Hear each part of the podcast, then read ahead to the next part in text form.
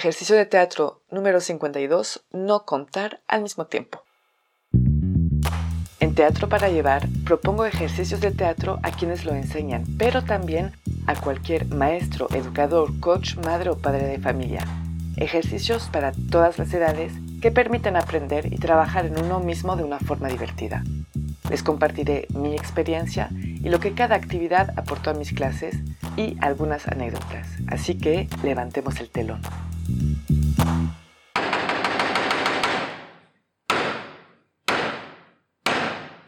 Buenos días. Para este ejercicio vamos a necesitar a mínimo dos personas.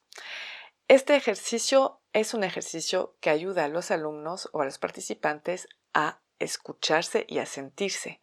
Entonces lo que podemos hacer es ponerlos todos alineados y les voy a pedir que uno por uno, sin saber quién exactamente, cuenten del 1 al 10.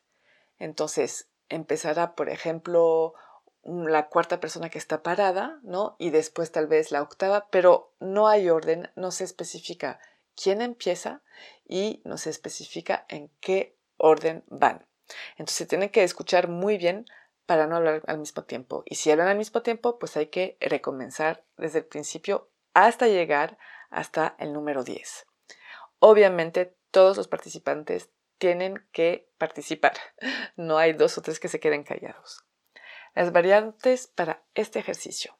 Entonces, en vez de que estén parados en línea, me gusta hacerlos caminar porque a veces como que se sienten más cómodos sintiendo, por ejemplo, que el compañero de la derecha es el que más habla y es el que más, es más propenso a decir número uno. Entonces, el hecho de caminar como que necesitan aún más concentración para sentir sus compañeros. Otra variante sería de ser en vez de números, pues hacer colores, por ejemplo, medios de transporte o animales, etc. De hecho, eso sirve bastante para, para los maestros de idioma, por ejemplo, que quieren hacer ese ejercicio y trabajar temas en otro idioma. Claro, en ese caso yo prefiero limitar a, por ejemplo, a 10 animales, ¿no? O sea, limitar a una cantidad específica. Mis observaciones durante este ejercicio. Es un ejercicio que pide mucha concentración, entonces es un ejercicio perfecto para calmar al grupo, para que aterricen, para que estén ahí en el momento presente. Entonces lo uso cuando veo agitación o cuando necesito toda su atención. El número 10 obviamente es simbólico, podría ser más o menos, ¿no? Depende. Si son más de 10, por ejemplo, si son 15, pues el número va a ser 15, ¿no? Para que todos pasen una vez. Este ejercicio, como decía al principio, pide una capacidad de escucha, una capacidad de sentir a sus compañeros y van a ver que hay unos que están mucho más apresurados que otros, unos que harán mucho más rápidamente y otros que hasta el final se quedan para decir el número.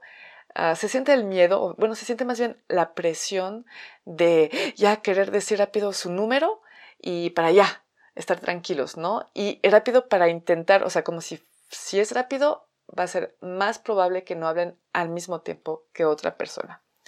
Entonces, finalmente este ejercicio permite también ayudar a controlar esos nervios, esa presión cuando queremos hacer rápido o bien.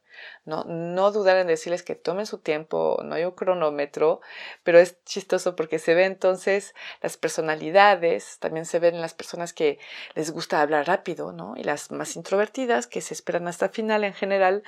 Entonces, cuando uno, por ejemplo, siempre es el que empieza, pues le voy a pedir que no hable antes del número 3 o 4.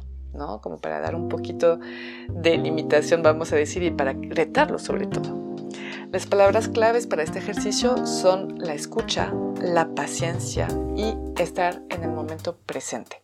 Verán que no es tan fácil como parece y pues les deseo que se la pasen bien con este ejercicio y les digo hasta muy pronto.